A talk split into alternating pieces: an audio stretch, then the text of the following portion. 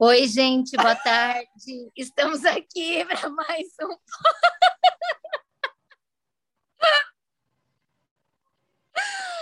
Ai, como é bom dar risada! Gente, tem que rir para não chorar, né? Acho que o que a gente mais tem feito essa semana é rir assim, sabia? Pessoal, bem-vindos aqui ao nosso podcast. Esse podcast, ele, ele foi muito difícil de sair, assim, porque a gente pensou em mil assuntos que estão pulsantes, que estão dentro da gente, que a gente queria falar, mas ao mesmo tempo a gente sentiu que tinha muita coisa que talvez não seja nem o momento de falar, ou a gente também acha que tem tanta avalanche de coisa acontecendo que a gente não sabe nem por onde começar, e aí a gente resolveu trazer um pouco de respiro aqui, né? A gente trouxe um pouco das nossas, é, das coisas que nos abastecem, dessa necessidade de sair um pouco desse universo tão doido, tão que a gente está tá assistindo e, e trazer um pouco daquilo que nos alimenta, que alimenta a nossa alma. Então, queria cumprimentar aqui a Dedé, a Paty. Oi, meninas! Oi, a gente Rita. riu e chorou juntas essa semana, né? Muito, muito. Nossa. Ai, mas é tão bom rir, é bom chorar também, né? Quando, quando a gente precisa, tem que deixar o choro vir, né? E a gente sempre fala, né, pessoal, vem voar com a gente. Hoje eu falo, vem respirar com a gente. Oi, gente. Que semaninha, hein? que semana dura. Pois é, muito angustiante. E como a Rita disse, o respiro de hoje talvez seja essa necessidade da gente trazer um pouquinho esse individual, saindo desse caos coletivo. Acho que é, é importante a gente se abastecer, vir para dentro, respirar, fazer esse momento de contração e retração para ganhar fôlego, força ir para fora de novo, né? Sim. Vamos lá, então. Vamos.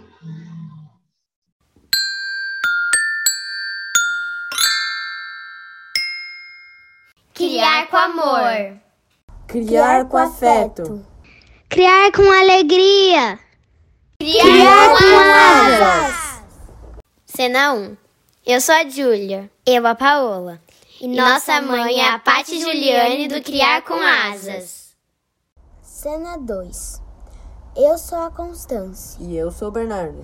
E, e nossa mãe é Dedé Lovitch do Criar com Asas. Cena 3 Oi, eu sou Valentina e eu sou filha da Rita do Criar com Asas. Filha, quando você sente necessidade de se acalmar, o que é que você gosta de fazer?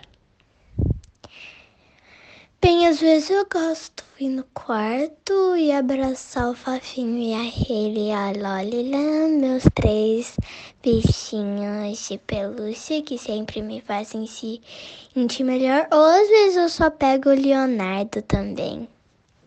Que é outro bichinho? Sim. E aí eu só abraço, ou eu só fico dando carinho no Bosley ou eu canto.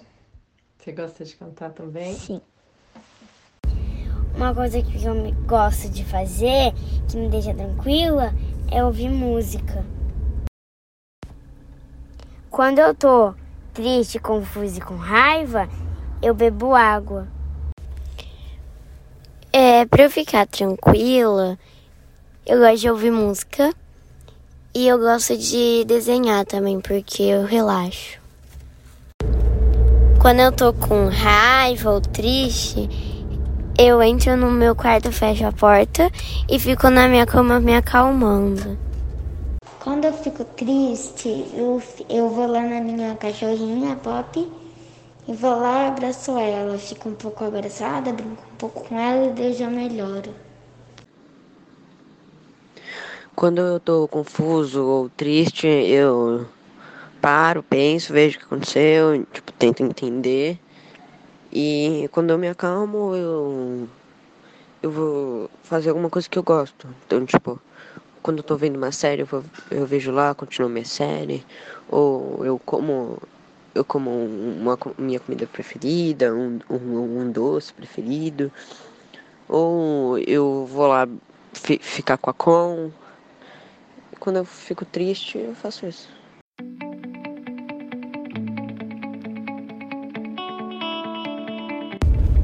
Episódio 11. Em meio a turbulências, buscamos respiros.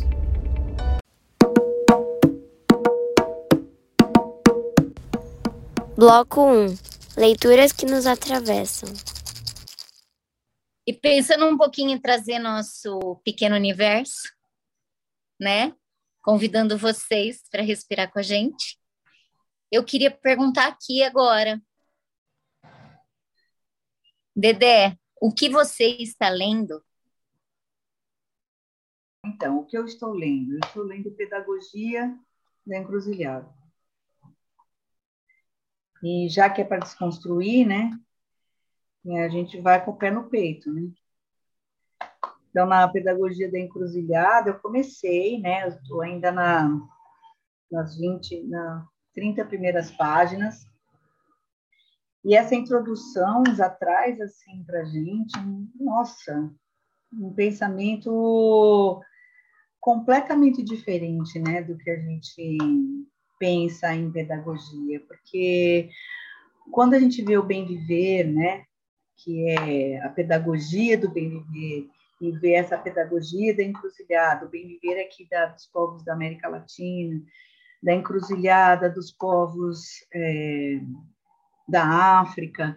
Então a gente fala, poxa, da África como continente mesmo, né?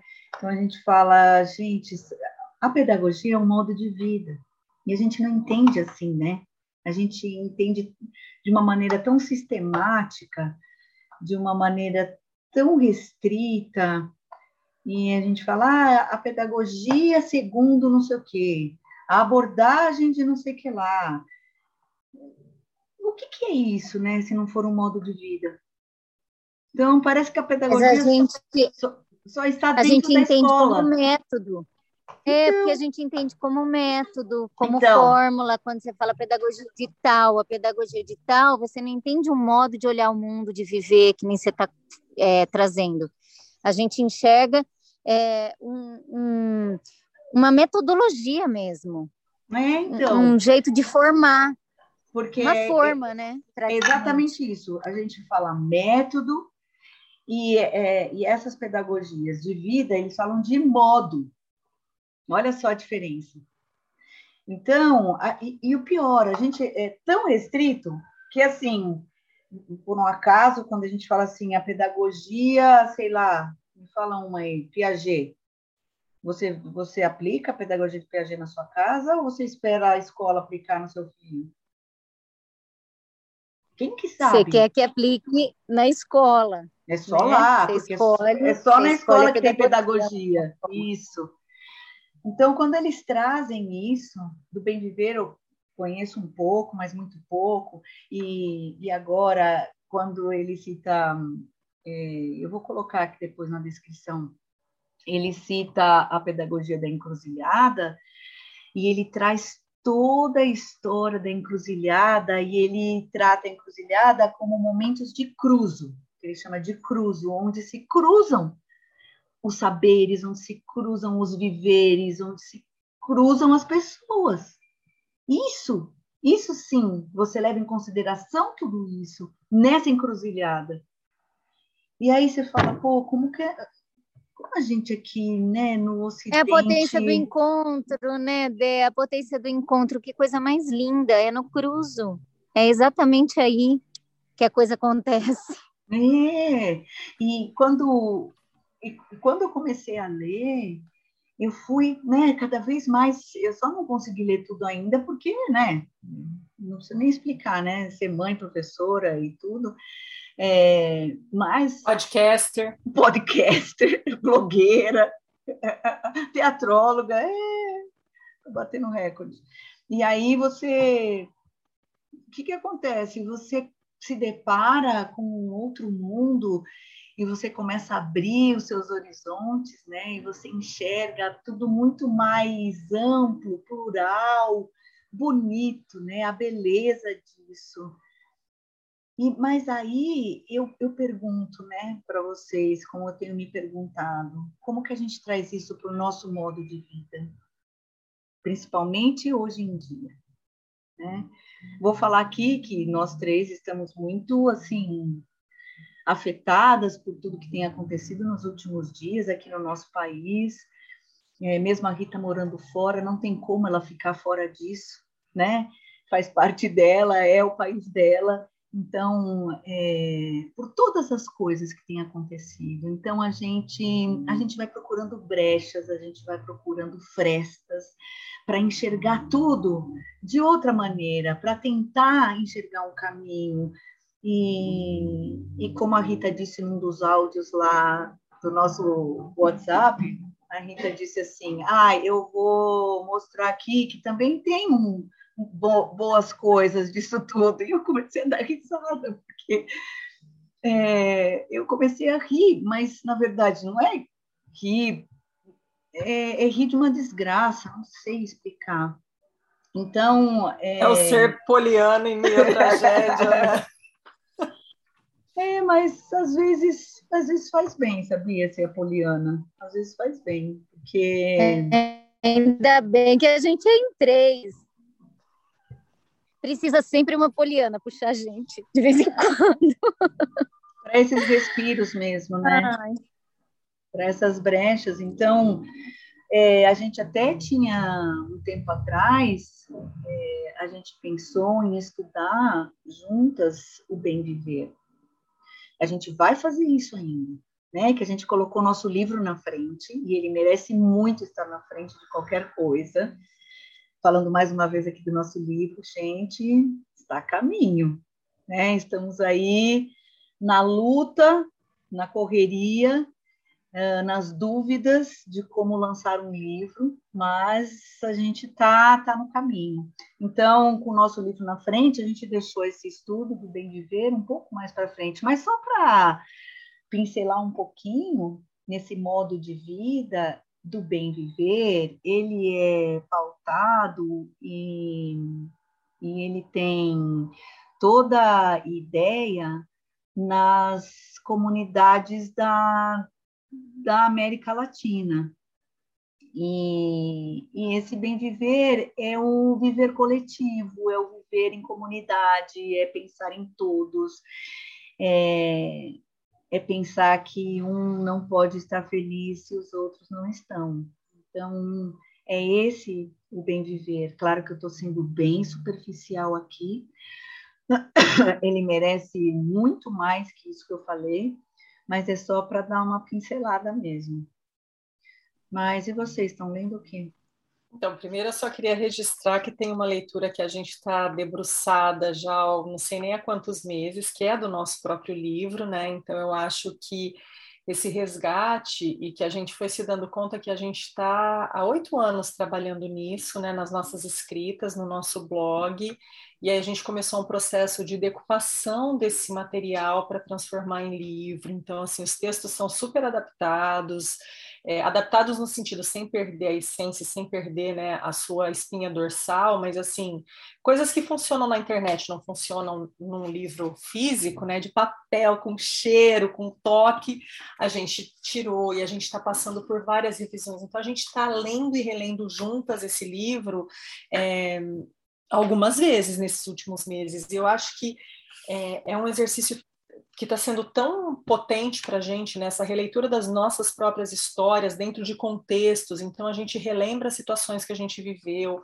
e a gente tem também é, trazido esse questionamento né, de ciclos que a gente tem passado na, no nosso momento sociopolítico e econômico e ciclos que vão, parece que que ganhando a força e a potência de um furacão, né, de um tornado, assim, um negócio mas acho que esse não, não é o tema para agora. Mas, de alguma maneira, eu acho que isso também está conduzindo as nossas leituras e as nossas buscas pessoais. Engraçado que o livro que eu estou lendo, eu já peguei uma vez para ler é, trechos ah, ah, dele, enfim, aleatórios, e agora eu peguei ele para ler mesmo. E eu estou num trecho, Dedé, que casa muito com o que você trouxe. Eu vou até ler um, um trechinho para vocês aqui. Os cinco sentidos do conhecimento. É uma parte que ele está falando muito sobre é, a, o trabalho. O nome do livro é Brincar faz bem à saúde, a importância do tempo livre e do bem-estar na educação do seu filho. E aí ele está falando aqui da importância da música, né, de como trabalhar com os bebês. E aí ele traz os cinco sentidos do conhecimento. Antes da linguagem abstrata dos números e das letras, que disciplinas devem fazer parte dos currículos dos nossos jovens de fraldas? A educação musical, a educação física e a expressão plástica serão as áreas nucleares no desenvolvimento infantil. Já se perguntaram por que os gagos nunca gaguejam quando falam cantando? Ou por que adolescentes introvertidos parecem um pequeno polegar nos conduzindo até o coração com a sua música? As crianças aprendem a construir formas e a expandir ideias com a música. Com ela, aprendem a pensar antes de precisarem das palavras. Pensam em cumplicidade com o corpo e aprendem enquanto brincam. Porque, por favor, não esqueçam, olha isso. A empatia corresponde a dois olhares que constroem um horizonte único. E aí ele vai entrar na escola. Em outras palavras, quer dizer que uma escola que reprime o corpo acaba inibindo a imaginação e se divorciando do brincar, punindo o pensamento. Imagine, que a música do coração é o pianinho e que o sol que vem de dentro são cantigas. Uma escola assim estraga as crianças, uma escola que não coloque em equidade a educação musical, a educação visual e a educação física como portas de entrada para o português e para a matemática, esquece esses três sentidos do conhecimento e incentiva a estupidez. E aí eu te pergunto, você que está lendo aí sobre pedagogia, como é que você aplica isso no dia a dia? Aqui ele está falando dos filhos.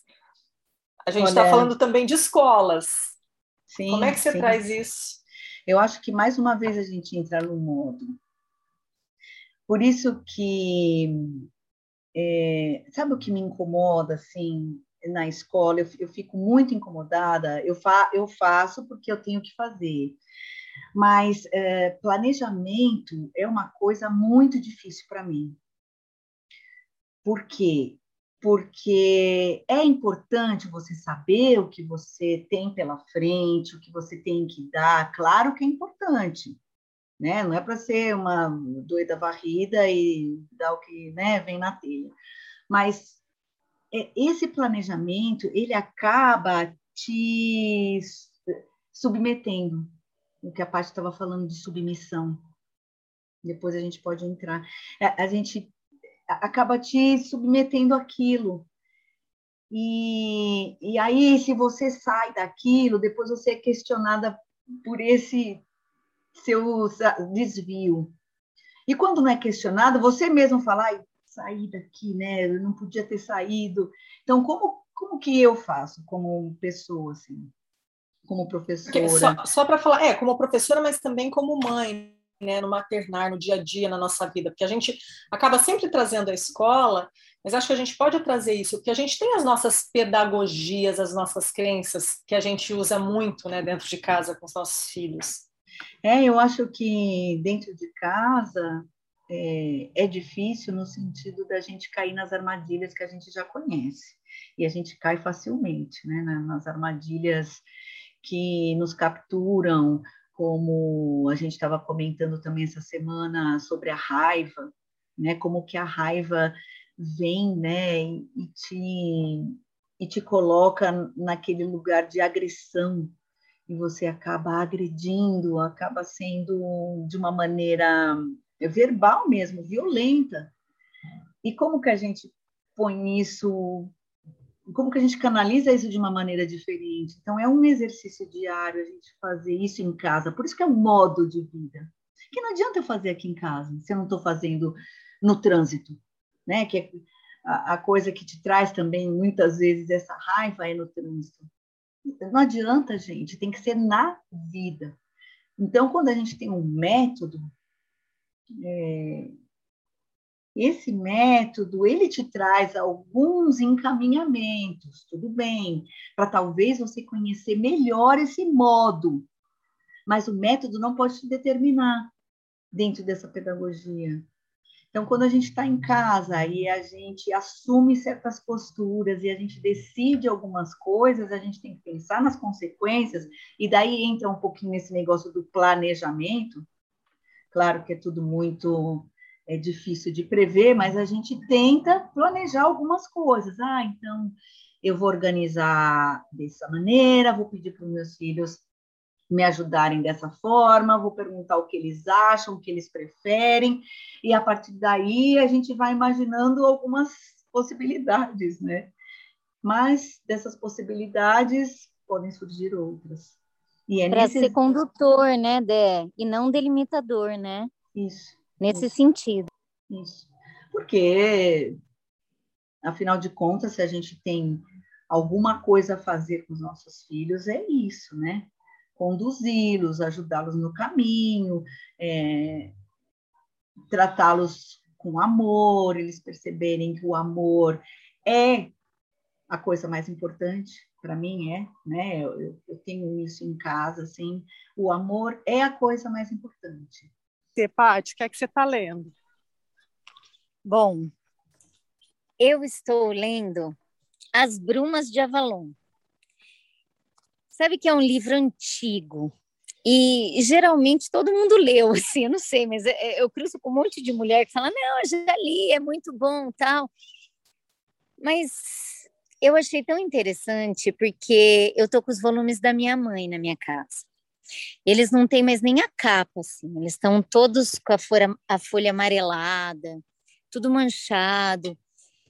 E, e são livros, assim, que ela leu há muito, muito tempo e, e me deu, e vira e mexe, ela me pergunta: Você leu? Você leu? Você leu?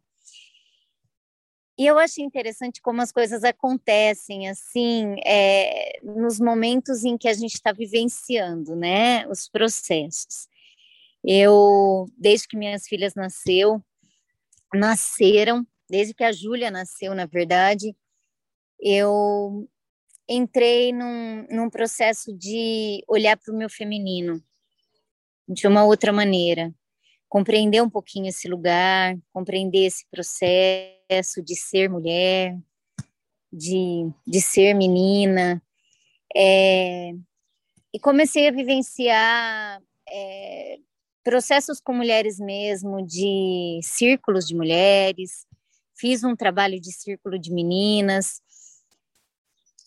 E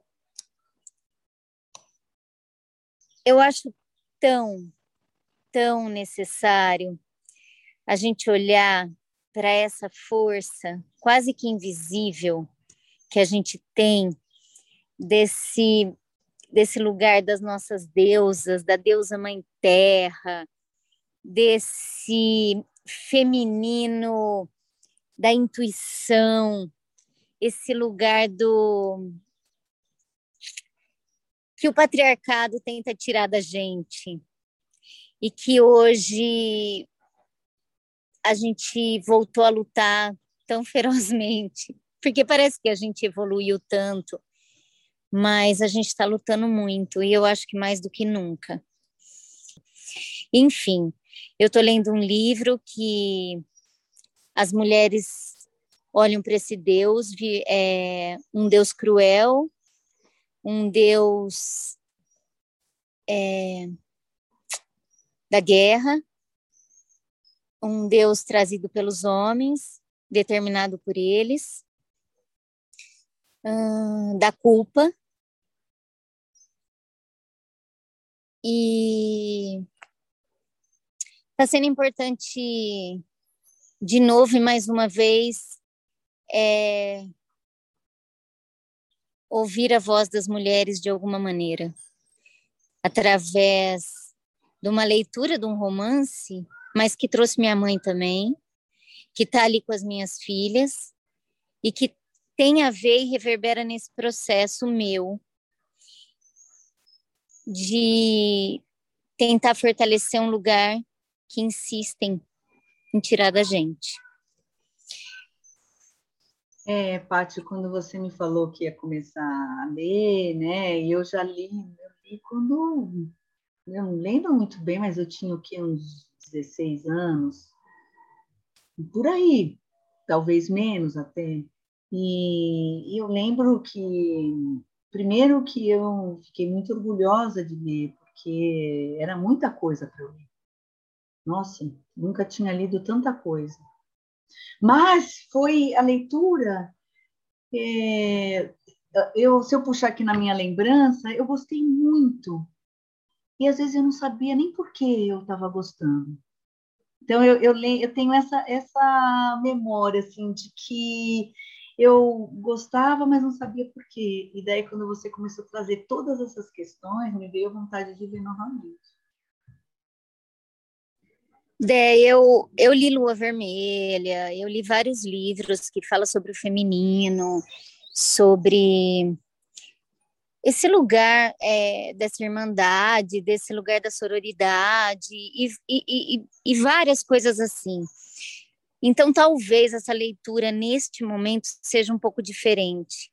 Eu estou grifando, eu estou indo muito devagar e eu estou com esse olhar de que lá atrás, há muitos e muitos anos, a minha mãe trouxe ele para mim.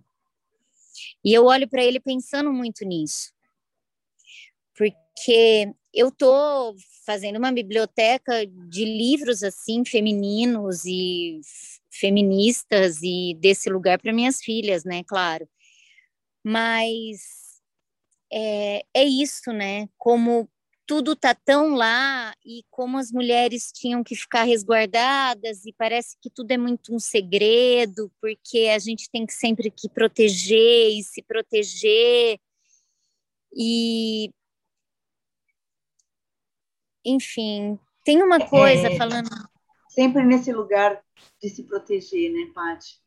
Sempre nesse lugar do perigo mesmo, da, da ameaça, né, de sofrer ameaça. Então, é, é esse lugar, gente, olha, para quem não é mulher, vou falar, é cansativo.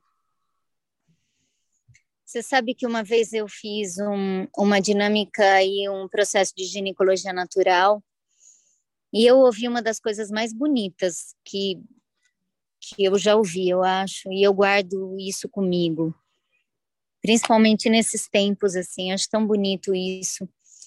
Ela ela disse que o dia em que todas as mulheres devolverem o seu sangue para a terra, nunca mais vai haver guerra. Porque a gente está dando amor. Só amor. Voltando no que amor, lindo, né? né? voltando no amor, eu ia falar isso. Vocês devem estar ouvindo um vento muito grande, que eu estou aqui no, esperando é. minha filha sair da escola, mas vou tentar falar aqui. Eu ia falar isso, Dedé, volta para o amor e, e, a coisa de dar o sangue com outro sentido, né? A gente usa muito, ah, deu sangue, está dando sangue, e aí vem com outro sentido, né? E o sangue e a guerra também, de uma outra forma, né? É, achei muito simbólico isso. Sangue da vida, né? Sangue da vida. É o contrário da guerra. E é, é algo sangue que, da que é vida. é produzido dentro da gente, que tem a potência da vida e que, que é transformador, né? É, quando as meninas é, entendem o que é esse sangue, né? Por que, que ele está lá e por que, que ele vem, ele se forma ali, e depois por que, que ele vai embora. Essa potência de todo esse ciclo, quando as meninas entendem isso, elas entendem onde mora toda todo esse amor mesmo, né, que a gente que a gente tem, onde mora todo o alimento, onde mora a alma.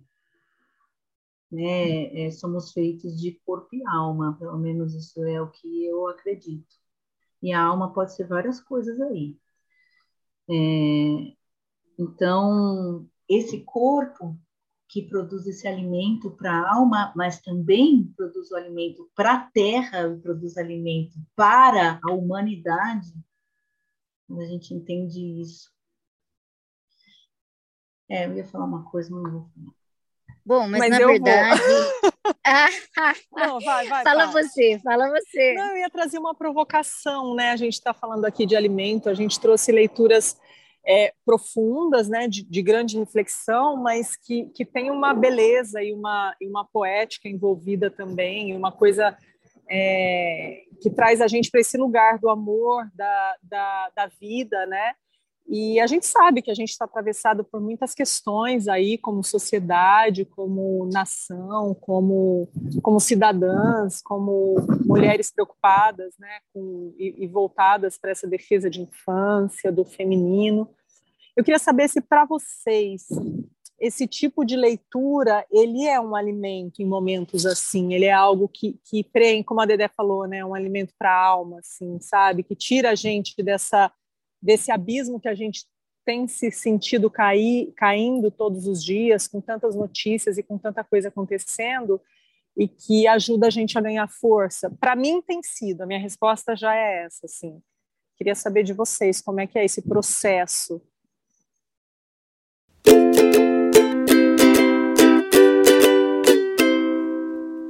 Hora do jabá. Se você gosta do nosso conteúdo, pense em nos apoiar com qualquer valor mensal e colabore com a mídia independente. Estamos no catarse.me barra criar com asas. Visite também nosso blog, criarcomasas.com. Também estamos no YouTube, Twitter, Instagram e Facebook. Segue a gente lá. Bloco 2 Modos de vida outros. Na verdade, eu achei muito interessante e simbólico que a gente começou perguntando o que, que a gente está lendo.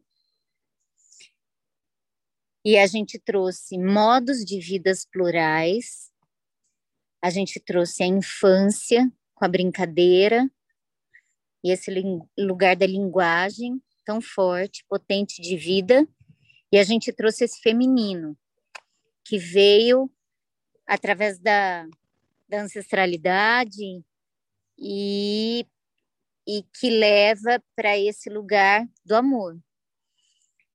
Então, de uma certa maneira, está tudo conectado, está tudo relacionado. E quando você pergunta se a gente é, vê esse, é, eu não sei qual foi a sua pergunta direito, Rita, mas se é um lugar de respiro, se é um lugar da gente se fortalecer. É isso, entendi. um alimento para essa alma que está tão Sim, dolorida, né? Tão... Não tem como não ser, né? A gente está muito atravessado por muitas questões.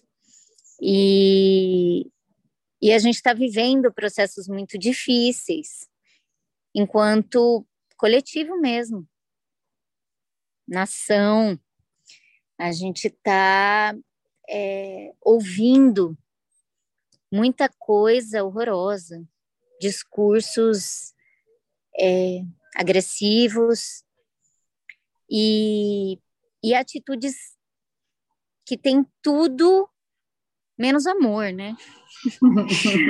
então, a gente ri é, para não chorar, né? Exatamente. Então, a, a, eu tenho certeza que a gente precisa se alimentar, se alimentar de muitas coisas. E a leitura é uma delas, né? Para que a gente possa sobreviver no meio disso. É, quando a gente quando a gente lê alguma coisa assim que é espontâneo, né? Uma leitura onde não é que a gente precise ou que a gente vai estudar, mas é uma leitura que a gente está curioso. Essa leitura, ela traz, é, igual falei lá atrás, é, ela, ela vem com um conhecimento que te abre caminhos, te abre o horizonte. E quando acontece isso, a gente começa a entender melhor as coisas também, né, Paty? Quando você é, vem com essa, com toda essa nossa desconforto com relação ao momento que estamos passando, quando a gente encontra uma leitura dessa, que nos potencializa, que nos traz novos horizontes, é, a gente começa a ver tudo muito pequeno, sabe? É, é, não no sentido de desmerecer o pensamento de ninguém, ou a posição de ninguém, mas no sentido de ser pequeno para você. Então aquilo começa a ficar um pouco longe é, e você começa a achar outros caminhos, e aí entram as frestas, os respiros e as brechas, né? para você ir criando o seu modo de vida. E esse modo de vida, ah, mas é só para você, você não estava falando de comunidade? Não, esse modo de vida, ele contagia as pessoas que estão ao seu lado. E esse modo de vida que inclui não, inclui não, onde ele é conduzido pelo amor, esse modo de vida não tem como. As pessoas vão se achegar. É fácil? Não é, né? Mas eu acho que essas leituras, elas são de extrema, extrema importância. E mais uma vez, né? Quando a gente falou dos nossos, dos nossos livros e a gente descobre, poxa, peraí, né? Um está interligado ao outro. E eles estão conectados com o momento. Então é, é incrível isso. E aí eu vou fazer outra pergunta. Além da leitura, o que mais tem abastecido vocês assim? Quais são as outras inspirações ou outras fontes de dessa energia que a gente, né, muitos dias chega no final do dia ali exausto, cansado, buscando, né, o que mais que alimenta vocês assim?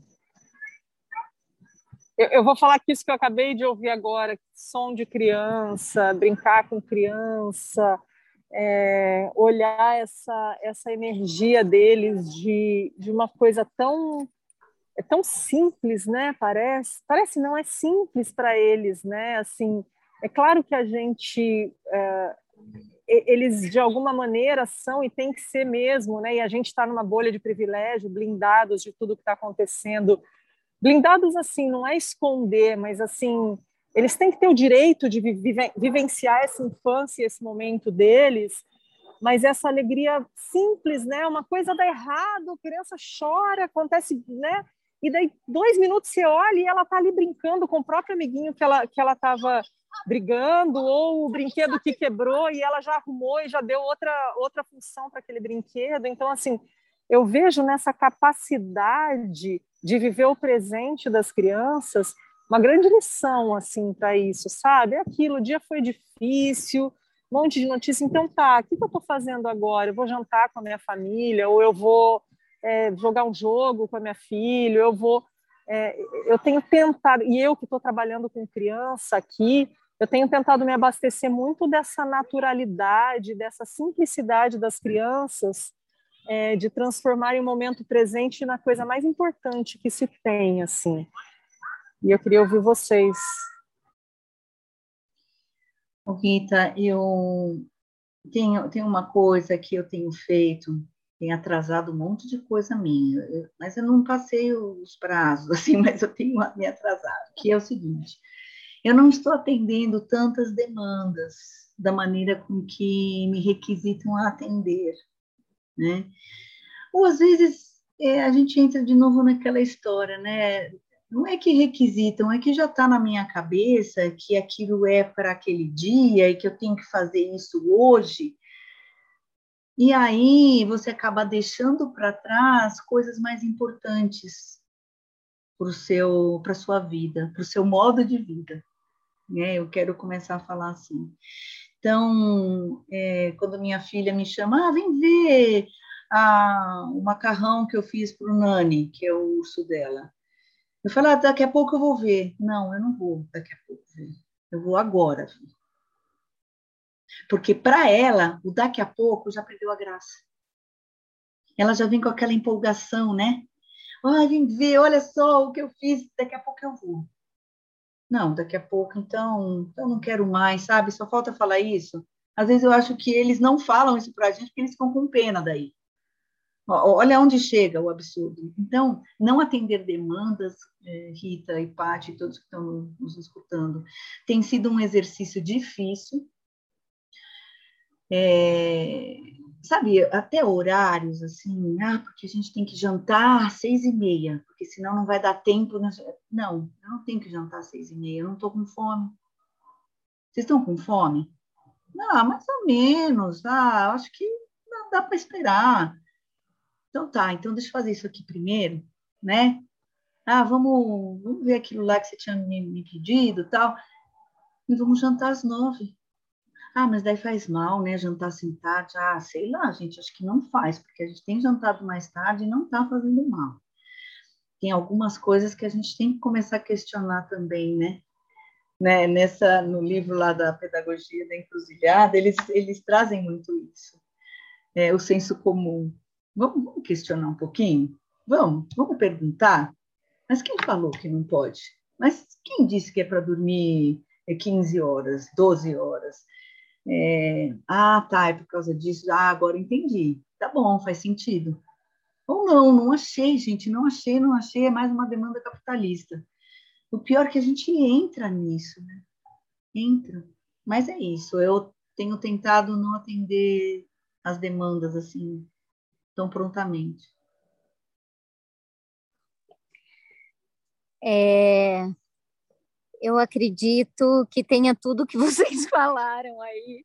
Eu estava ouvindo aqui pensando, nossa, o que tem me abastecido.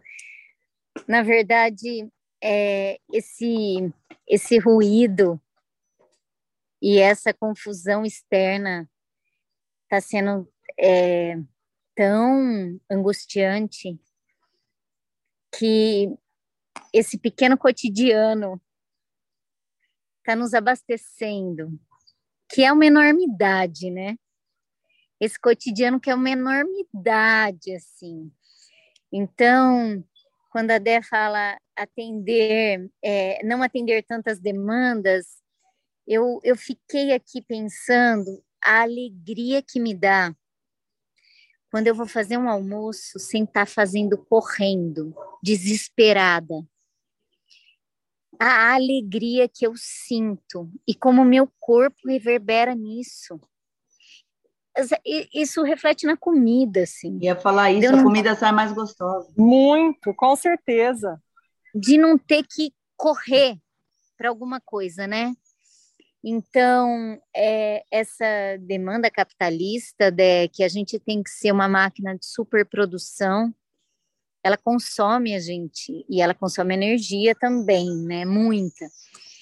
E quando a gente começa a tentar se desligar disso e, e entrar num fluxo outro, né? De tempo mesmo, você consegue respirar, você consegue sentir, você, energiza mesmo o seu corpo. Então, é, eu tenho durante a semana alguns dias que eu saio com as meninas, então eu tenho adorado andar de carro com elas conversando, né? Elas me contando coisas do dia, de, é, dia a dia delas, das, das, é, das coisinhas da escola, dos amigos e é, as pequenas grandes conquistas, os, as dificuldades, os problemas, é, tudo isso está sendo tão gostoso, gostoso mesmo, assim. Então a gente tá, eu tô indo para um lugar e tô indo com elas ali, mas eu acho que é essa presença que a Andrea disse de não depois, ou depois a gente fala sobre isso, depois,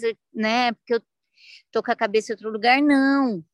Eu quero ouvir o que elas têm para me dizer, eu quero estar tá aqui. O que eu tenho para fazer, depois eu penso nisso, né? Então é, é, é dar essa esse, esse espaço e essa abertura para o momento presente mesmo. Então, a gente vem para o clube porque elas vão se exercitar, fazer exercício, e a gente, eu tenho trazido canga. Então, em vez de sentar na mesa, a gente tem estendido a canga na, na grama e feito piqueniques. Então a gente faz piquenique, eu pego o livro, deito e leio, e elas começam a ler o livro delas, vão brincar um pouco, aí uma pega o skate, e durante o dia, assim, um milhão de coisas por fazer. Tá bom, mas eu faço, depois eu faço, do jeito que der. É então, assim, melhor eu fazer essa outra coisa do jeito que der Sim. e estar com elas do que estar com elas do jeito que der, entendeu? Sim, sim. Engraçado como a gente acaba, de certa forma, voltando né, bastante. Eu ia falar um pouco, mas é bastante para essa coisa da ancestralidade, né? Porque o que é, as civilizações antigas faziam muito, né? E as nossas ancestrais faziam muito, era que esses tempos, o tempo do cozinhar, o tempo de é, sei lá, pentear um cabelo, eram, eram momentos sagrados. E elas também tinham muitas coisas para fazer, né? Mas eu acho que as mulheres estarem é, nessas situações, quando. Aí eu estou falando de novo, de óbvio, né? De, de, de é, contornos e de, de a gente está extraindo aí, né? Situações, mas assim, mesmo se a gente for olhar nessas né, civilizações ancestrais, é, é, em que as mulheres eram colocadas à margem, quando elas se reuniam, elas transformavam esse momento num momento de presença, é, de escuta, de apoio e de viver esse momento. E a nossa necessidade nesse momento, e depois de um ano e meio aí de pandemia, né, onde teoricamente a gente passou a ter mais tempo dentro de casa, foi um processo de aprendizado, né, para a gente fazer isso assim para a gente atender a demanda interna e a demanda que realmente importa no dia a dia. E que bom que a gente ouve cada vez mais as pessoas falando e as mulheres falando que estão sentindo essa necessidade né, de parar um pouco, de dizer mais não, Dedé, como isso é importante, como a gente tem que respeitar o tempo que a gente tem, o tempo que a gente pode, né? Tem um... E não tem que estar disponível para tudo. Não, não, tem um, Inclusive, eu, eu vou me adiantar aqui, eu, vou, eu já vou dar uma dica aqui. Além do livro que eu estou lendo, que é o Pedagogia do Encruzilhado, tem um chamado. É, olha só, só porque eu ia falar, esqueci.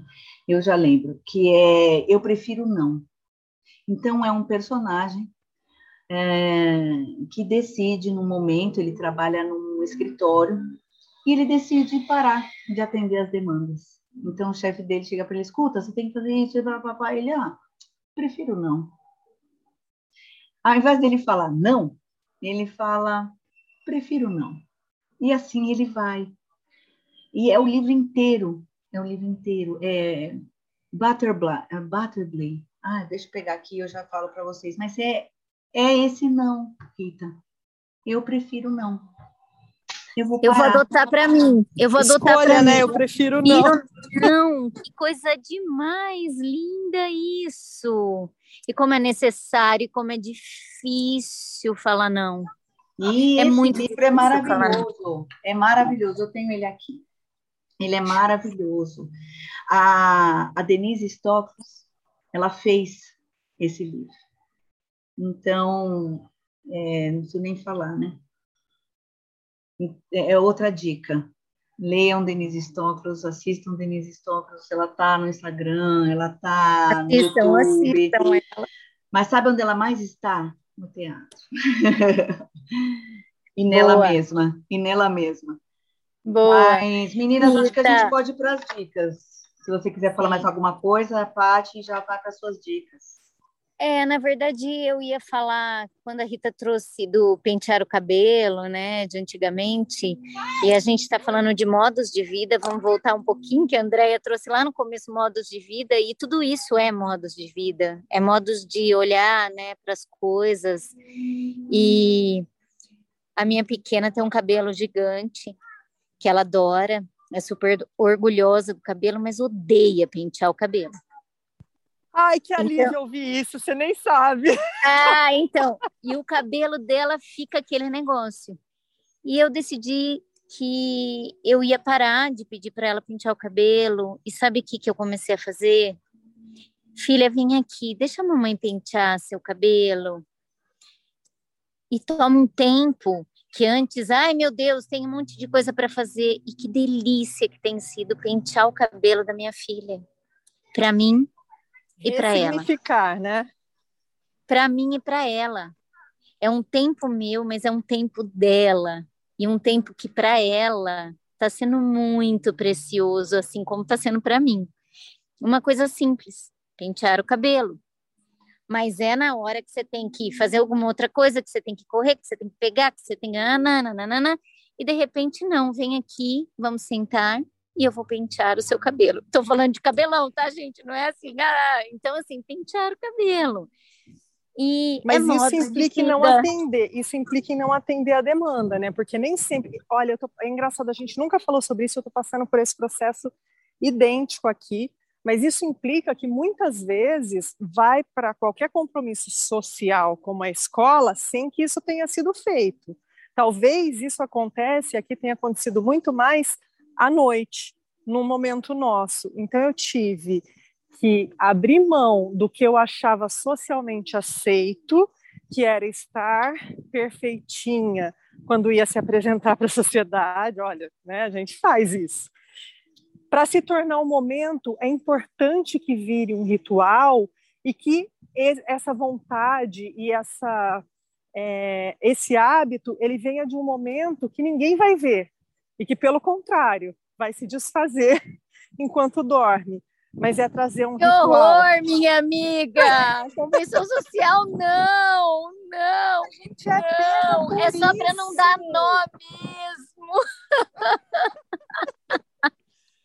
Não é para não dar nó, mas um nó em cima de um nó em cima de um nó, chega uma hora que você olha e fala, ai, mas tá, mas eu, eu, eu tô abrindo mão disso para que seja um momento. E é uma desconstrução mais minha do que, do que dela.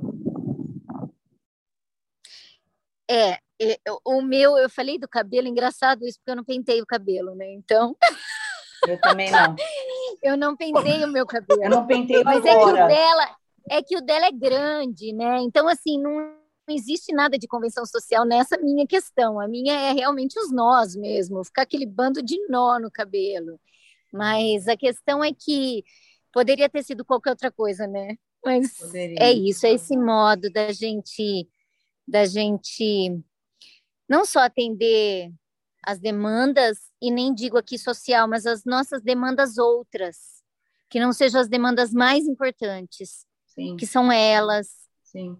Que é esse momento de, de presença efetiva, né? Então, Sim. deixar um pouco para lá outras coisas que parece que são urgentes, mas não são. Sim. O pentear o cabelo é muito mais nesse momento, que poderia ser qualquer outro tipo de coisa, né? Mas, enfim. É, eu, eu não pensei em dicas.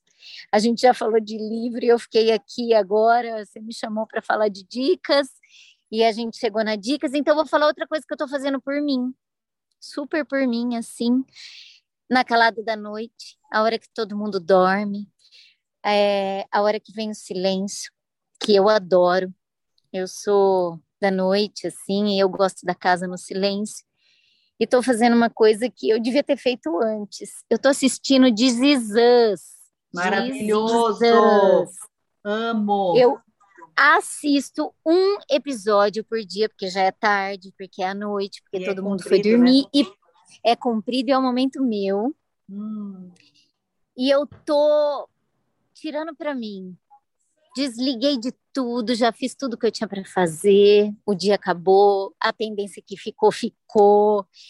Vai para o dia seguinte e eu simplesmente vou assistir um capítulo do This Is Us. É simplesmente maravilhoso, não sei por que eu não assisti antes. Também não sei. Fala de vida, fala de amor, absolutamente de amor é muito lindo e eu acho que todo mundo devia assistir. Então eu vou trazer Desizãs hoje. A aqui. melhor dica, a melhor. Rita? Bom, como a gente já começou com o livro, é... a minha dica vai ser que a gente pare para se ouvir e se ouvir em todos os sentidos, assim. Bom, minha dica hoje, a gente começou aí com um livro, né, que eu, eu não terminei de ler ainda, mas eu estou gostando bastante, mas ele é até um livro que ele também tem a ver um pouco com o meu trabalho, que é o, o Ministério das Crianças Adverte, Brincar Faz Bem à Saúde, do Eduardo Sá, eu estou gostando bastante, eu já li alguns capítulos dele, é, eu acho que a gente até já indicou isso aqui, se não o Mulheres que Correm com Lobos, que esse livro é é um livro que eu tenho uma história com ele muito, a Dedé que me deu, e é um livro que eu pego, leio uns trechos, paro, pego de novo. esse acho que vem nessa coisa, né, da ancestralidade, da gente se enxergar e, e voltar para dentro da gente. Mas o meu principal, a minha principal dica hoje é justamente da gente se escutar mais, sabe? Da gente se ouvir, da gente sentir as nossas necessidades. Quando eu preciso dizer não, dizer sim, que às vezes a gente também tem medo de dizer sim, né? E, e ouvir aquilo que a gente precisa fazer pela gente mesmo, para que a gente possa, partir daí, ir para o coletivo também, porque é, eu acho que a gente consegue dar aquilo que a gente tem, né? E aí não é sobre não é sobre o quanto eu tenho na minha carteira, é sobre tudo que eu tenho dentro de mim, é sobre o sangue que eu vou devolver para a terra. Eu acho que passa por aí. Então, acho que a minha principal dica hoje, depois dessa conversa tão gostosa com vocês, é sobre a gente escutar mais. E a gente continuar descabelada de vez em é. quando. Faz Olha isso ah. aqui, isso aqui. É, o meu, o meu parece que eu penteei, né? Mas eu não penteei. É. O meu é assim ajeitado mesmo. Ai, olha isso. que poder. Ele já, ele, né, ele já vem penteado, nossa. É, o nome do livro é Bartleby. Pronto, só para esclarecer aqui, Bartleby. É, gente, tá então vamos nos despedir, né? É isso aí. E até a próxima. Que bom. Que delícia de conversa. Obrigada. Beijo, Tchau, gente. gente. Obrigada, meninas. Beijos. Tchauzinho. Até. Vinhetas, Julie Paola. Vozes da introdução, Bernardo, Constância e Júlia Paola Valentina. Mandalas e avatares, Constância. Edição, Dedelovitch.